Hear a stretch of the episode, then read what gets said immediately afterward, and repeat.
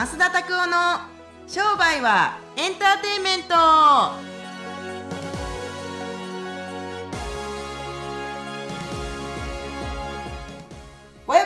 商売はエンターテインメント。はい。ということで。行ってまいりたいと思いはい今回もよろますしくお願いします。7月。ね天気やな ああすごいなんか眩しいわ。本当ですか？あ眩しい眩しい。はあはあはあ。は7月といえば。あうんうん。増田さんは夏はどんなこといつもされ毎年こういうことされるっていうのあります？ねえあのプール行きたいんですけどね。プールプール、ね、シンガポール行った時はプール毎日入ってましたけれども、はい。夏といえばプールなんですよね。あとスイカもうスイカ大好き人間。死ぬ時に何食べますか？1にスイカ2にスイカ。3、4がなくて5にスイカでしたから。今年はスイカ食べますか？今年スイカ食べる。なんかい去年だったか一昨年だったかスイカをやめてたじゃないですか。ああ糖質制限してたからでしょ？スイカの糖質はすごいっていう話をしてませんでしたっけ？うんうんうんうんうんね言っててだかましたよね。ら、あの季節のもんですから夏とかに食べたりすると体が少しずつげ元気になるんですけれども。まあ極端にね僕やる方なんで糖質制限とかを。なんでなんか一食に一かけとかしか食べなかったですけれども今は別にやってないやってないので夏になればなんかスイカ。愛してるスイカを。あー。あのえっ、と講師の先生で出永さんっておられるんですけれども出永さん最近愛媛に引っ越されて。え？そうなんですよ。奥さんがね愛媛の人やから愛媛にもう完全に引っ越されて大阪の家引き払っちゃって。え今東京とか大阪で会う時はいつも飛行機で来られてるんですけれども。そう。なん愛媛。愛媛のみかんが美味しくって。四国？そうそうそうそう。道後温泉とかあるとこですよ。道後温泉むちゃ近いらしいですけど。えー、どこでも生きていける仕事されてるんだ、そうそう。だからそれもありますし。でスイカがむっちゃ美味しいらしいんですよ。でスイカを送ってもらおうと思って。めっちゃいいじゃないですか。そう。そうなんですよ。スイカ割りしたい放題ではないあね僕ねスイカ割りは好きじゃないんですよで食べれなくなるもんねあれ。よくご存知でそう本当私もそう思う。ガチャになってね。切るの大変やであれと思って。そう。だからしません。はい、普通にスイカ包丁でバシッと切って食べた方がうまいっすよ。あなるほどね、夏祭りでねイベントとしてあのスイカ割りうん。やったりするのはうん。僕すごいいいと思いますけれどもでも、うん、別に推奨してるわけでも何でもなくて。なるほどはね。はい。い。なんかねだから夏の夏といえばスイカかプールですね。プールなんですけどあのうん僕はやっぱ水泳やってましたからやっぱもうくあとプールでやる訓練とか練習のことしか僕なんかもう思い出せないですけどね夏って言えばっていう感うじ7月はなんかメンチローしないイベントあるんですか？一般の人とかも参加できるっていうか。えー、っと7月なんかありますか？ないですかね。あ多分 SG の多分、うん何かをやるんだと思いますけれども。えっとあれあれあれでもあれですよね。無料体験というか基礎コースの体験はいつでも来れるんですかあれって？あありますあります。あとは多分ですけれども、はい。ちょっと今からやっていかなくちゃいけないんですけれども多分9月に夏祭りやるんで多分7月ぐらいから募集すると思いますよ。あ9月に夏祭り、うん。8月がねもうなんか予定が埋まってて多分9月に夏祭りやろうかとかって言ってるんですけれども、えー、あの秋祭り。うん、SG に全然関係ない人たちをうん。招いていってなんかそのお客さんとは違うようなトークショーとかをやっていこうかなとかと思ってるんで。あーいいじゃないですか。多分それが今月から募集があるんじゃないかなと思ってるから。うん。SG のラウンジなんでね多分入れても50人ぐらいなんで。3030ああ座れるのが30何人とかですけれどもうん。多分あの立食とかで行ったりすると50ぐらいは入るんじゃないかなと思って。一回夏祭り仮装パーティーやった時にや40人ぐらい来たんですけれども、はいはいはい。そうそうそうそう。そういう感じで？そうなんかねあの商売人が夏祭りとか商売人の運動会とか商売人食欲の秋とか商売人のフードファイトとかを、まあ、フードファイトできないと思いますけれどもそういうなんかイベントみたいなのが目白押しなんでぜひあの皆さん、えー SG ラウンジで調べていただけるといろいろイベント出てくると思いますんで。はい。はい。まあ増田さんの LINE にとかあとメールマガジンとか登録しておいていただければそういう情報も流れてくるのかそうですね。はい、はい。ぜひよろしくお願いします。はい。はい。ということで今日はお。今日もも。商売はエンターテインメントになるような質問を。大丈夫ですか？大丈夫ですか？なんかそういった田園を言いますよ。商売はエンターテインメントになるような質問をはいはお届けしたいと思います、うんうん。上村さんから質問をいただきました。いはい。黒字父さんの不安。うん黒字で倒産するんですね。はい。を背負いながらメソッドの教材 CD 制作に力を入れようとしています。はい。全国展開するにあたって未経験の自分が気をつけることややるべきことはどんなことでしょうかという質問をいただきました。そうですね。まずそもそも黒字倒産の、えー、と典型的なタイプが年間のお例えばお客さんとかの契約を取っていって、え1ヶ月ごとの支払いにしてしまって売り上げは上がってるけれども税金はめっちゃ払わなくちゃいけない。みみたいな感じがやっぱあるんですよね。貯金をしてないってことですね要するにね。あー経費いっぱい払っていってとかってあるんですけれども。うんまあそういうことと戦っていくためにはやっぱり別口アカウントでやっぱり貯金をしていくとかっていうことはとても大事だと思いますし個人と本心を完全に貯金として分けていくとかっていうのは必要だと思いますけれども、まあ、この辺黒字倒産っていうのはなんで起こるの？うん、結局お金が入ってこないんですよ。お客さんからのお金が入ってこなかった。黒字なのに？うん黒字です。だって売り上げは上がってるんですもん。うん。でも利益が低い。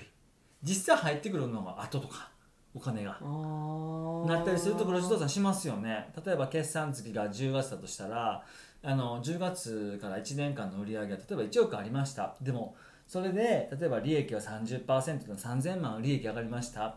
法人税も消費税も含めたりすると大体2000万ぐらいかかるんですけれどもそれで2000万のお金がじゃあ口座にあるかって言われたらないんですよ。まだお税客お客さんたちから入ってくるお金が後とかになって後払いとかになってしもうでまったらいい税理士さんつけるしかないんじゃない うん、っていうのももちろんありますけれどもうん。そうやっぱりどうしてもやっぱり経営やってる時にどうしても、あのー先にお金払わなくちゃいけないとかっていうことが重なったりしたりするとでまた日本には面白い制度がありまして予定納税という制度があるんですよ。はい。でそれで予定納税払ってしまった後に本ちゃんの納税ができないとかあ例えば経費払えないとかっていうところで現金があーキャッシュがなくなってしまったりとかしたりすると黒字倒産の会社って不思議。ね不思議でしょ？そもそも僕予定納税がなぜあるのかも不思議なんですよ。そうっていうところなので帰ってくるのにね。あのうんーある程度ね。余ってたらね。うんそうっていうところあるんですけれどもそういうのはもういろいろあると思いますから。で何でしたっけ？質問。えーで黒字倒産に。の不安を背負いながらメソッド教材の CD 制作に力を入れようとしています。はい。全国展開するにあたって気をつけることややるべきことはどんなことでしょうか？でこれねあのどうしても商品とかサービスっていうのをプロテクトしてきたかったら商標登録だったりとかトレードマークですねを取らないと多分パクられるんですよ。あそう。だから特許ですね。要するに特許だったりとか。あ商標登録トレードマークえーっとまあもううちでしか使えませんよっていうあのよくあのよく商品の、えー右上に丸 R ですね、うん。えーリーガルついてますけれどもリーガルマークとか、はい。ああいうのとかを取らないと多分パクられるんですよね。であとは自分たちプラス誰か販売代理店っていうことを募集していかれるといいんじゃないかなと思いますようね自分たち一人で、えーワンエージェントだけでやっぱりふ売り出していくにはなかなか不利なんじゃないかなと思いますし、うん、あのあとは僕は個人的に弁護士の先生だったりとか法律ですね。に詳しい人たちを味方につけておいた方がいいと思うんです。なぜなら例えばこれがパクられて賠償請求するときに賠償請求なんか多分弁護士じゃないとわからないんですよ。金額だったりとか。うんうんうん。そう。っていうことをやっぱり事細かく分析してくれたりだだったりとか行政書士の先生も必要、うん、会計士の先生も必要。労務士だって必要。法律家を法律を知っている弁護士だって必要。みたいな感じでいろんな何々士という人たちの協力を得て、まあ、スポットでもいいですけれどもお協力を得ながら多分教材販売しひんかったらただ教材販売したいってだけでマーケティング学んでるだけでは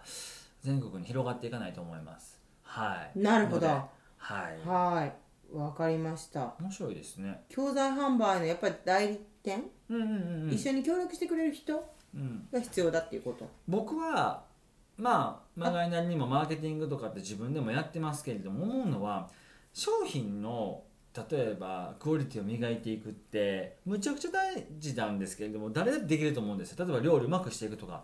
じゃあその料理食うやつを見つけてこないといけないとか、その教材を聞く人たちとか売る人たちを見つけてこないとかって、いうのがあると思いますよね。だから売ったりとか売らせたりとかっていうのはこれはやっぱフランチャイズやってるとこなんてやっぱすごいなと全国展開してるやっぱセブンイレブンだったりとかセブンイレブンはもう全世界展開してますけれどもアメリカとか行っててもやっぱりセブンイレブンしかないですもんね。かコンビニエンスストアっていうのは。個人商店か。はいはいはい。のありますからそういうところでフランチャイズとかの勉強会とか行ったりするのも勉強会というかフランチャイズの説明会とか行ったりすると僕いいと思うんですよ。うん。そうここ一番カレーとかセブンイレブンだったりとか、うん。あー今は最近はすごいすごい面白いなと僕はあの生徒の方で中村幸太郎さんっているんですけれども幸太郎さんが言ってましたけれどもいきなりステーキの社長さんとかのフランチャイズのフランチャイズショーとかむちゃくちゃ面白いんですよ。そう。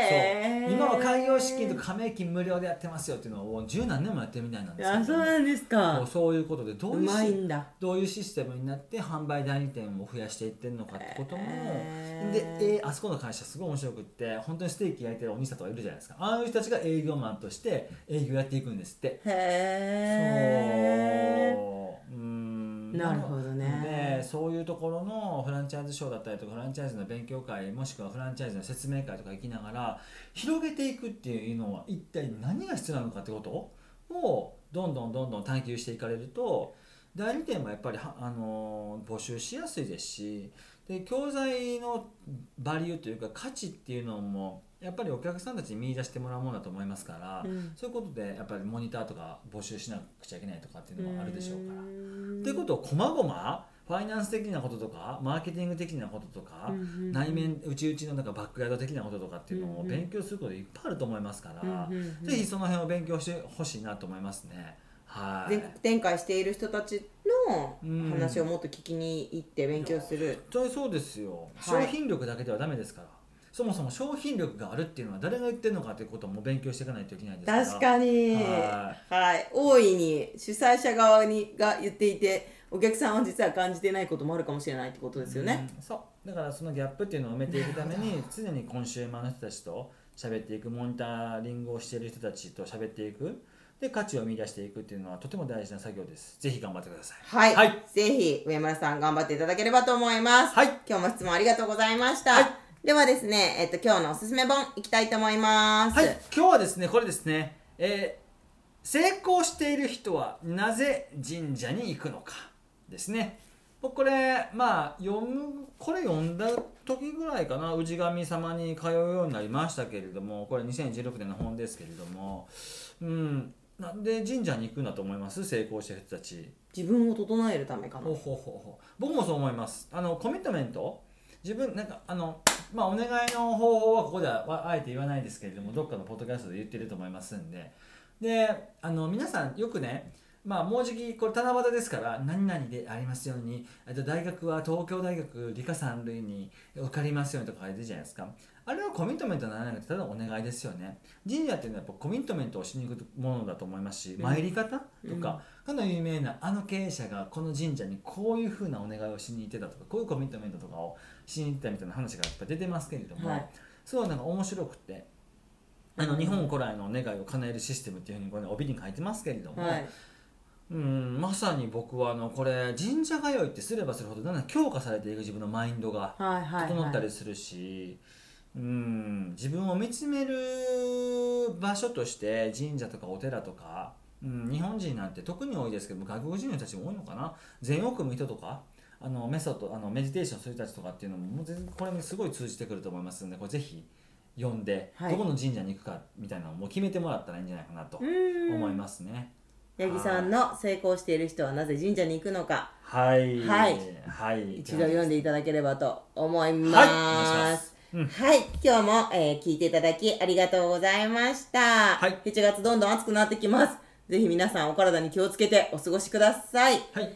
ポッドキャスト、インターネットラジオはですね、皆さんの質問やシェアで成り立っております。もはい。う何度も聞いていると思いますが、であの、質問フォームの方からですね、えーフォームをクリックしていただいて、質問していただいたりとか、あと感想、今日の話こんな感じで自分で活用していきますとか、あとまあツイッターね、もしさいあの最近の増田さんはツイッターと、あとインスタグラムは、結構外国情報を流しているので、えーそうなんですね。はい、そうなんです、なのでぜひですねそちらフォローしていただいて、まあ、そちらに感想を書いていただいたりしたら何かプレゼントをお届けできればなと思っております、うん。うん。